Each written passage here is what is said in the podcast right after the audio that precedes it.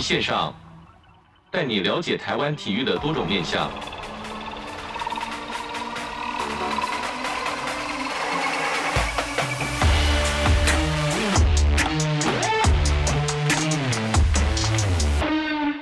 自己从体育当中的理解，就是运动其实是超越运动本身的。运动它可以让我们人生的价值跟意义被彰显。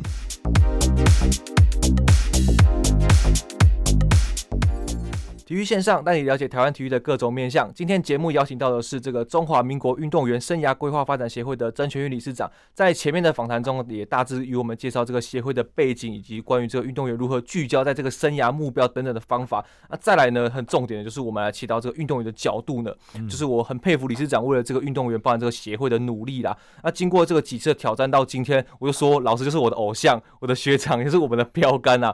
那就像前面讲到的勇气，我们运动员常常会在这个勇气跟放弃之间徘徊，不管是受伤或者复健。那除了这个制定我们前面讲到的目标之外呢，我们要怎么找到那个专注的这个阿达里，然后全力来挥击呢？嗯，专注力其实也是我们书中的一个很重要的呃单元的内容哦。所以专注力在书中的第七十八页哦，就是跟专注有关第四章。那在谈专注的时候，我觉得我们常常会说专注力当中有一个东西叫做甜蜜点，就是你要能够挥到甜蜜的区域哦。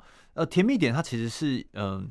你知道大名鼎鼎的股神巴菲特，他其实这个在他的办公桌的后方哦挂的照片不是别的照片，他的办公室其实是很干净的办公室。是，然后他你说你以为说那种股神嘛，看股票嘛，对不对？应该是那个办公室有很多那个跑的那些折线图，是对不对啊？并没有，他的办公室干净的不得了。但他放的海报很少张，其中有一张就是一个运动员，就是泰德威廉斯，他是棒球界棒球之神哦，是就是打击之神这样子。那打击之神为什么他会放他的图呢？因为他放的是一个泰德威廉斯怎么选球的那张图哦，那张图很有趣，就是他把一个长方形的矩阵打击区划分成七十七个圆形的区域，每个区域就是一个棒球的大小，代表球投进去的位置。只有球进到最理想的地方的时候，他才挥棒打击，他这样才能够维持他的打击率在四成。是，如果他勉强去打击那个挥出来但是位位置比较偏的球，他打击率就会降低到三成或两成。所以，他对于非核心的球不要打这件事情，他是一个。非常非常坚持的人，你会觉得说这种策略好像很简单，就是在勇气跟放弃之间徘徊。你必须要专注，知道你自己到底要打哪里。这件事情是听起来是策略就是这样而已，讲完了很简单，但是执行起来却很不容易。你想象一下，如果你在一个胜负关头，全场几万名的这个民众听，就是观众，就像是吊着那个钢丝，然后就是千斤吨的货物吊着一个细钢丝，就很紧张，随时就紧张的胜负关头的时候，随时都会崩断，然后大家眼睛盯着你。这个时候，一个飘忽忽的球飘进来，轻轻慢慢的，但它没有在甜蜜区，然后感觉起来是一个好机会，好像有机会用用力把它拉出一个安打之类的。这个时候旁边会观众可能会大喊：“打打，怎么还不打？”请问你这个时候要坚持不打吗？我跟你说，你要坚持自己相信的事情，这件事情是非常难的。是，所以我觉得它困难的地方完全不是说你要怎么做，它困难的地方是你可不可以坚持自己所相信的事情，然后继续这样做下去。所以，我们为什么容易错过甜蜜区，或我们为什么容易没办法在这个专注点上持续的专注？关键其实就是，很多时候有些人都很想一把抓，我就想要我做什么全部都太贪心了，对，我都做一做，然后这样就有机会打中吧。你越这样想，越打不中。你太想要一把抓的人，基本上你就什么都抓不到，所以最后留不住，然后也舍不掉。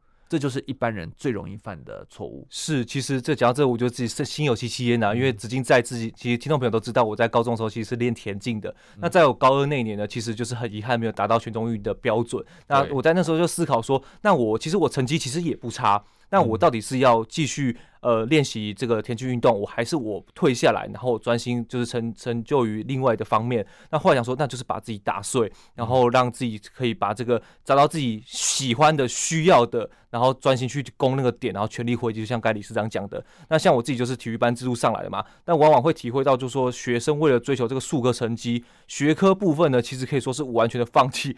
白，就大家都这样。那我们这些运动员在说，对，其实这是比较不好的示范。其实我在这个节目中，其实一直在跟大家呼吁，就是说，不要这么做。对，你术科好，你学科好，更能彰彰显你的价值。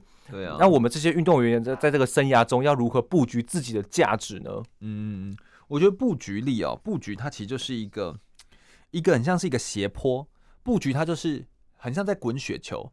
呃，你雪球要能够滚得大，就是你很简单，就你要有雪球开始滚，你要有一件事情开始滚，然后呢，你要有一个够长的坡。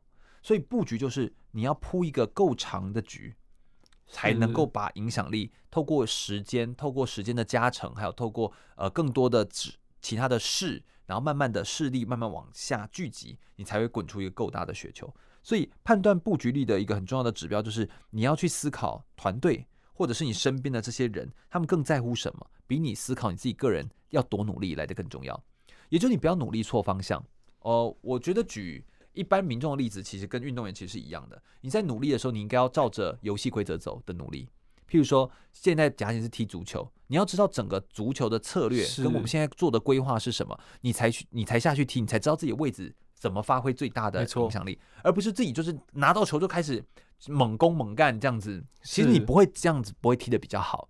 呃，那个在呃很厉害的这个世界杯上面比赛的时候。像德国足球队，他们就是以布局闻名的。他们的踢法的战术就是每个人在在冠军战上面，他们每个人的不会超过三球啊。他们就会平均在各个地方，因为你人不会跑得比球快，没错。所以他在做这些传动的时候，他们是有一个很清楚的布局跟逻辑在的。那同样的，你要怎么样拥有布局的能力？你自己要能够培养观察力、全局性的理解，然后判断跟醒思的能力，你才能够看清市场的局。才能够看清自己的价值，所以布局原则就是你要能够创造出持续性的价值，这才是最重要的。你不要一直想短期获利、短期炒短线，然后就出来，所以这样子你就没办法布出一个比较长的局。不能在这个尽力方面，其实我们要其实要从这个运动员身上发挥我们自己原本你拥有什么，然后跟你适合做什么，或者是你必须去做什么，然后把它结合在一起，然后才去面对人生的挑战嘛。嗯。那其实会这样问，就是因为就是近年来都有这个体育班存废的声浪。那我想问的是，就是说不是说这个制度不好，而是感觉天平失衡。就像我说的，其实大家都没来念书嘛。那其实看到美国其实有要求，就是学科成绩到多少才能比赛。像理事长看过这么多的顶尖选手、奥运选手，那你觉得台湾目前是走向这个方向了吗？就是要求成绩之后才能在这个术科上面才会有所发展吗？台湾目前，我觉得在体育班的，因为我不是体育班出来，我觉得子靖可以讲更多。就是你是体育班出来的孩子，你你怎么看待这件事情？我觉得你可以看得更多。就是以呃，我觉得以台湾的这个足球。呃，就是以台湾的运动啊，不是足球，台湾运动来说，体育班的衔接有蛮大的问题。譬如目前国小、国中跟高中三阶段的体育班招生人数分布是不均的。是国中设的体育班的学校，譬如说三百八十四校，好像这是二零一八年、一九年的资料哦。然后，但高中设体育班的学校只有一百五十一，差了一半哦，那一半多。然后。呃，大概是国中体育班院校的零点三九倍，也就是说，有近六成的国中体育班的毕业生无法顺利衔接到高中的体育班来做培训。体育班训练的项目分布也不均，譬如教育部分析各教育阶段的体育班的运动种类，现阶段的中小学的体育班发展的运动种类是四十六种，其中最多的体育班的发展的运动种类是田径、棒球、羽球、桌球。篮球、排球、游泳跟跆拳道这八种，所以四十六种当中只有八种是最主要的项目，而部分体育班发展的运动种类缺乏三级培训系统的规划，譬如说水球，只有国小有，但是国中、高中就没有，就不见得。所以当你当你这样的规划方式的时候，我们就会不知道你在规划什么。你的这个规划不是长期的规划，是你是为了拿到这些补助案或为了开一个体育班而开。那这个在教育过程当中，大家就会对于生涯发展受限，因为生涯发展的。视角是一个长期视角，是。你如果今天用一个短期获利或短期有成效的思考角度在思考政策的话，或在思考你在做的事的话，你就会觉得很受阻碍啊。没错，那那孩子们都没办法，他就说你不要跟我讲那么多生涯规划，你你看你不要告诉我说什么什么样的做法怎么做比较好，你看我水球练一练就没有雪球雪球学校可以练的，你你还跟我谈说什么生涯规划，就就没什么好谈的嘛，他就不相信了嘛。所以这件事情很简单，就是我们应该用什么样的态度去看？我觉得是运动本身是一个，它本身就有价值，所以我们不要一直都被成绩定义，或者是被一些规则给定义。所以，像我们可不可以让运动更被高举？就可不可以让运动在社会当中变得更有，大家更渴望是可以拥有它？这就是我们协会存在的目的，更有价值。对，像在那个呃日本，二零一九年日本的学研教育综合研究所。他有发布一个小学生的白皮书，他调查就是在我的书中的呃也有写到啊，就他说日本小学的男生他把足球运动员放在第二名，棒球运动员放在第三名，是第三名，他认为他心中的偶像要做的事情是这个。那在台湾这件事情几乎是不可能的事情。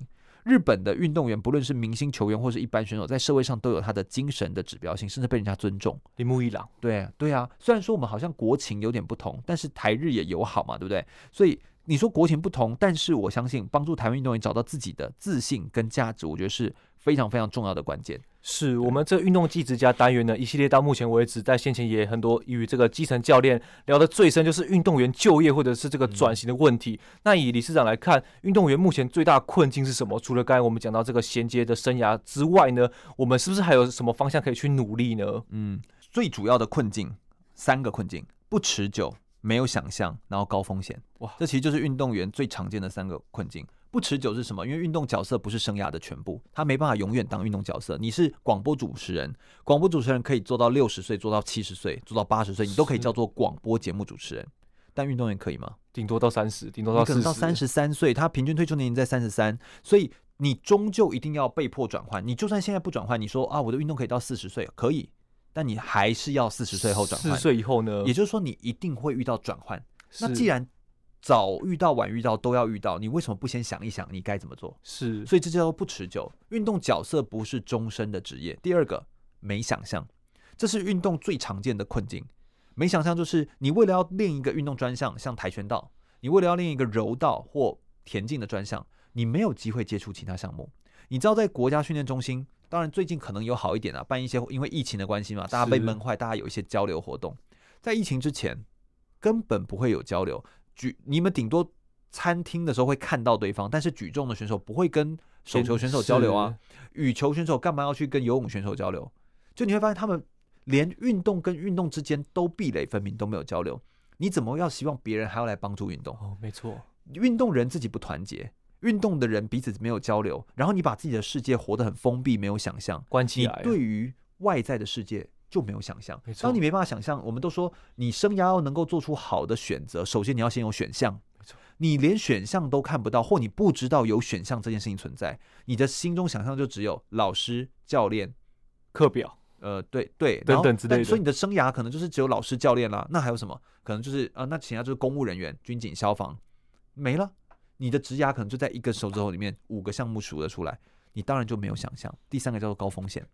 运动员生涯最恐怖的地方就是风险，因为受伤没有成绩就一切归零。哇，没错，这这个归零这件事情是非常的现实的，好，非常的现实。所以我觉得，呃，运动技职家单元当中一直谈到很多关于大家很在意的转型问题。我觉得这件事情最要思考的东西不是转型，这件事情要思考的东西其实是什么？是运动员有没有在学习思考？运动员要。变得比一般人更要提早做思考。你会说：“哎呀，运动员这个小时候读这样子那么多，哪有可能这么早就想那么深的东西啊？”我跟你说，因为你自己想象一下，如果运动员平均退休年龄是三十三岁，平均哦，三十三岁，那就代表你一年要当一般人的两年用。哎，没错，你懂我意思吗？你一年要当一般人两年用，所以你如果今天十八岁，你要想象自己已经三十六岁了，去思考未来的事情。你去思考未来的事情，哎，你怎么会觉得自己十八岁还年轻？你已经老了，因为你是运动员，十八岁已经是你的。快要到后面了，那你要怎么办？你到二十五岁之间，你要再趁着快要黄金精华时期，要提早布局啊！你的想法要比人家多一倍，你要比别人家更会思考。但台湾的选手不是，他会还比别人还想玩，还比别人还想要放松。那这就这个思考就怪怪的，因为你没有意识到你的角色。没错，那你没有意识好你的角色，那你这个角色做不好，不就是刚刚好而已吗？是，所以这个想法大概是这样子。是，那但所有体育的小朋友都会面临这个升学跟就业问题。我们刚才聊到了，那通常厉害的选手会继续发展。嗯、那对于中间，其实像子敬就是中间不上不下。那理事长通常会怎么建议我们这些没有在镁光灯下面的小朋友，呃，找出独特，与其更好，不如不同呢？嗯，我觉得其实哦，我我也必须要说一下，反而像子敬这样子的孩子，就是会更追求生涯当中的突破。你看他就会找到自己的出路啊。有的时候我更佩服是什么？不是职业棒球选手，而是乙组棒球选手。哦，没错，你懂我意思？就是、你你你会发现他们的态度更积极，是他们更想拼，他们有时候在团队当中的那个凝聚感更高。当然，也不是说职棒选手都不好，都会有例外，好，都一样哈。对，但是我我必须说的是，因为他可能意识到自己的成绩不如人，所以他会怎么样？他会更，更珍惜，更珍惜他可以出场的每一刻，所以那个运动表现就表现很漂亮。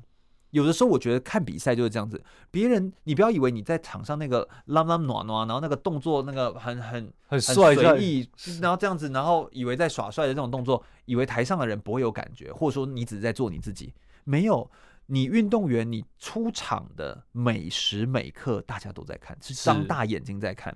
我问那个呃球探呢、啊，就是凯印，然后问他说：“哎、欸，你怎么判断一个选手？因为你又不是常常跟选手住在一起，对不对？那选手那么多，你怎么判断哪个选手未来可以进入职棒？你要签他？没错。他说我们怎么看？很简单，我从他在牛棚暖身，然后还有打完球之后，我会看着他走回去，他会从。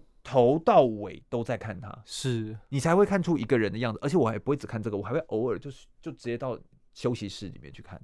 他就是要看你平常的样子。所以你以为你在做一场比赛的时候，只有台上的那个挥棒那个时候才要认真吗？当然不是啊，整套都要认真你。你要玩就玩整套，怎么会玩半套？你玩半套这样子就让人家觉得这个。好像也没有，也不够完整，不够专业，好，所以就就很可惜这样子。所以我反而觉得像你们这样角色，像子金，你看就可以发挥出自己的独特的优势，或者是他们会提早去想说，如果现在这一块没办法赢别人，我有没有在别的地方可以赢过别人？我觉得我自己也是，我读台体大，但我不是运动专长进去，所以我会在想什么。别人别人一问我，你读哪里？台体大。第二句话就问说，那你什么专长？对，就是这样吗？没错，台体大都这样问啊。那我被人家问久了之后，你有没有去想过，那我要什么专长？还是你就想说，算了，我就没有专长啊。别人在问我这个问题，我就干嘛干嘛问这个问题？我跟你说，你反抗这件事也没有用。是你应该要去想，那你要怎么建立？你要怎么塑造自己的形象，在别人的眼中重新建立、重新定义你自己，而不是去抱怨，去觉得说。我就没办法，我就是这样子啊。是，刚才听到理事长讲我这个事情，我就觉得这期节目 OK 了啦，就觉得哦，有有有值得有值得了。我们休息一下，我们下段节目就是来到这个运动技术家单元的系列的答案这个 keyword。那不要走，我们马上回来哦。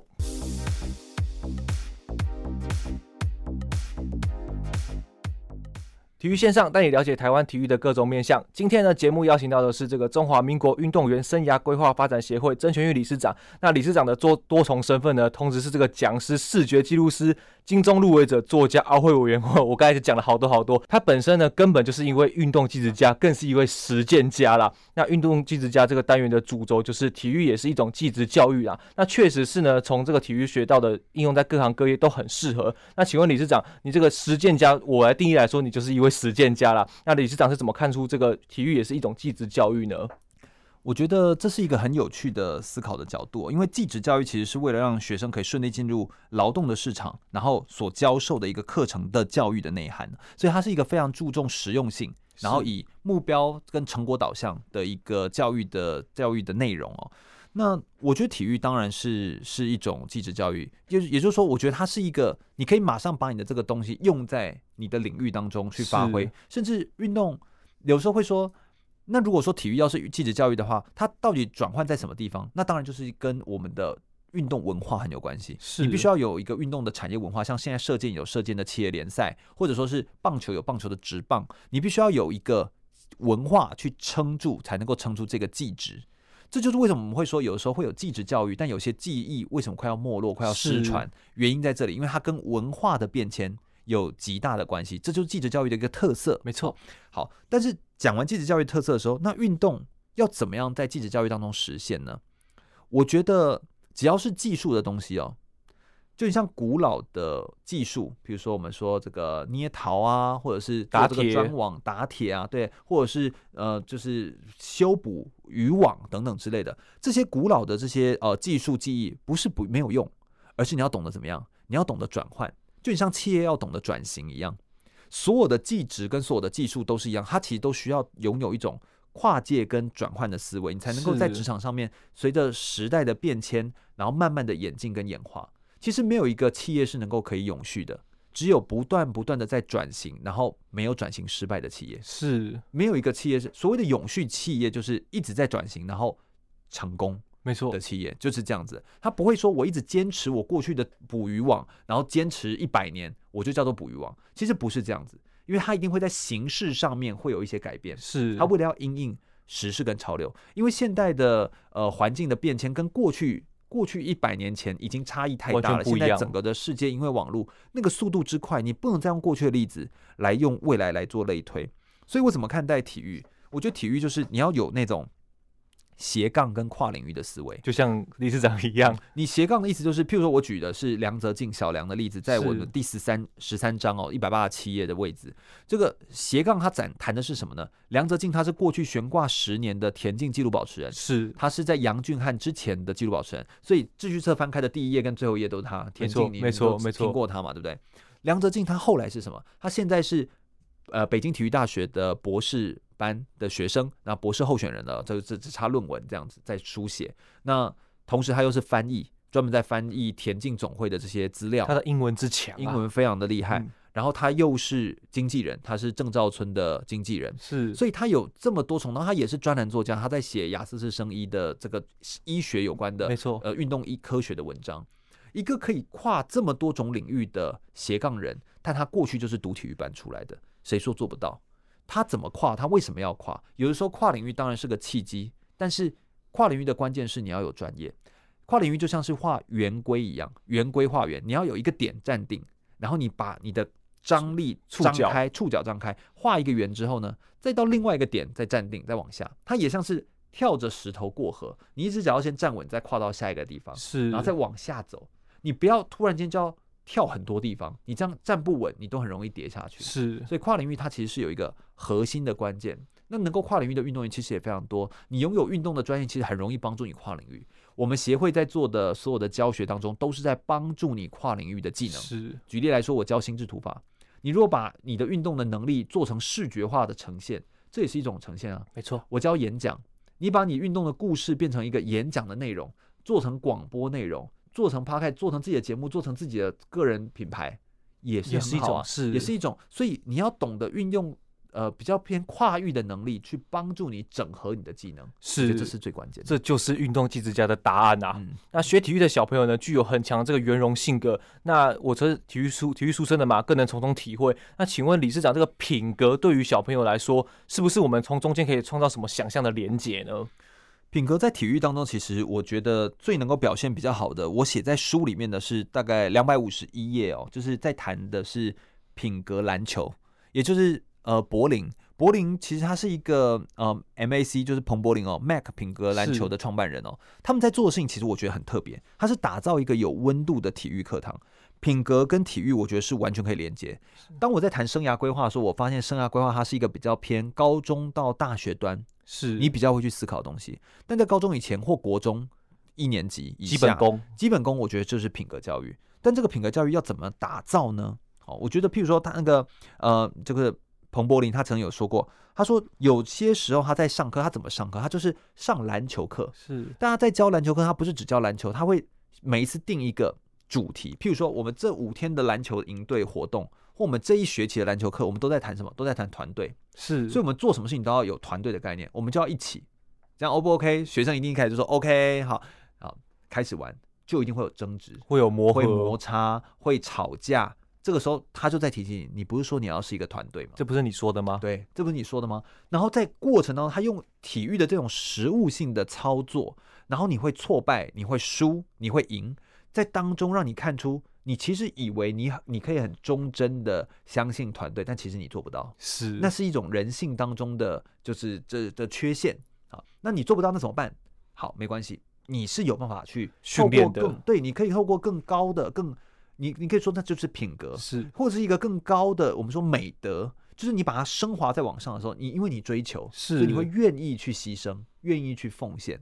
这种东西是可以在一个动态的技能的体育当中去教的，那我觉得这是柏林他们做的很好的地方。是，其实我到像之前去过追分国小、台中二中这些学校的基本、嗯、基本的这个基层教练的这个学小朋友，其实我很好奇，就是说我一进来，其实我自己本身也是的，一进一进校门口就马上有喊老师好、学长好，就很大声的这个欢迎的方式，我就觉得这品格对我来说很非常的强烈的这个执着在这个体育的血液里面啊。嗯嗯嗯嗯，嗯。那接下来体呃理事长会怎么建议我们小朋友如果要走体育这条路的话，所要去坚持以及具备不放弃的条件跟理由呢？我觉得走体育这条路，很要思考的东西是你自己东你自己对自己认知的思考能力，你要够相信你自己。我觉得最关键的其实是这个。如果你要走体育这条路，我觉得体育很好啊，因为运动从来就不只是运动，运动是可以让你人生的意义被彰显。但是你要能够意识到这件事情，初期你必须要先投入运动。是你运动它本身就运动它本身可能没有意义，但是是因为你跟运动之间产生连结之后，那个意义就被产生出来。所以运动的意义是你去创造的。是我怎么建议小朋友，如果要走体育这条路，怎么坚持，怎么不放弃？我反而觉得你应该是该放弃的时候放弃，该坚持要坚持。哇，这个很有趣哦。对，你应该要是这样想，而不是说我现在练了体育，所以呃，那个我听了一个广播节目之后呢，那个李尚跟我说都不要放弃，所以我就继续坚持。也是这样吗？其实这样也怪怪的。不是，生涯是什么？生涯是一种思考，你要思考你到底要的是什么。该放弃的时候放弃，该坚持的时候坚持。你不要该放弃的时候坚持，不该放弃的时候就是又在这边这边撑着。对对对对对，所以就是。就是你所有东西都应该要在一个对的时间点活在当下。我还是觉得那个当下的自我觉察很重要。我反而觉得问这个问题的时候，最关键的东西就是我们这一本书的第二章，就是自觉力，就你要有觉察的能力，自我觉察的能力。那你去了解你自己到底是谁，你去问自己一些问题，去认识自己的身体，你到底适不适合？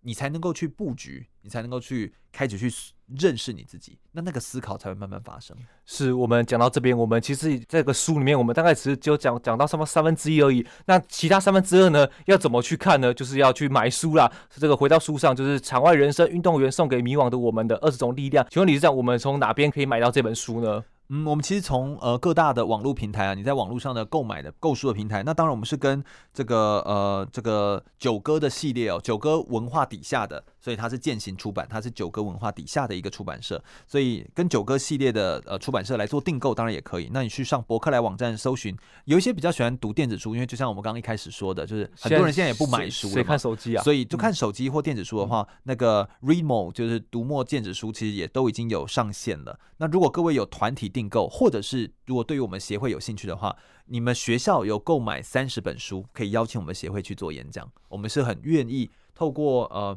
大家因为有购书嘛，然后大家也可以彼此有机会交流，或有些学校会办理读书会，我觉得这是一个很好的一个过程。这边要提醒理事长，就是昨天这个诚品南西店的最后一本书被我买走了，所以要回去跟出版社说那边要补一下书了。好好好好，没问题没问题没问题，我一定会提醒。对，就把这个最后一个一本拿走了，那就是要要告诉大家，其实这个这本书在这个排行榜上面其实也是热销啦。不管你今天是一般人或者是运动员，一定要去读的这本书。是。那最后呢，请理事长用简单的几句几句话告诉我们听众，体育教会我们的事。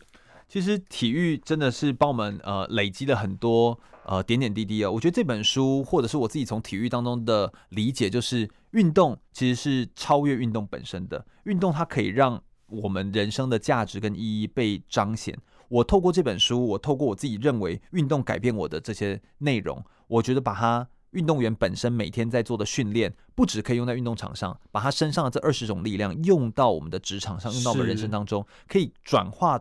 产生一些质变，我们自己的生涯也会慢慢改变。所以运动员身上这些点点滴滴都可以变成我们身上增肌的指南，就是让我们可以增长更加茁壮。不管你是处在生涯的哪个阶段，是高峰或者是低谷，或是感到茫然的时候，也都希望大家都可以透过。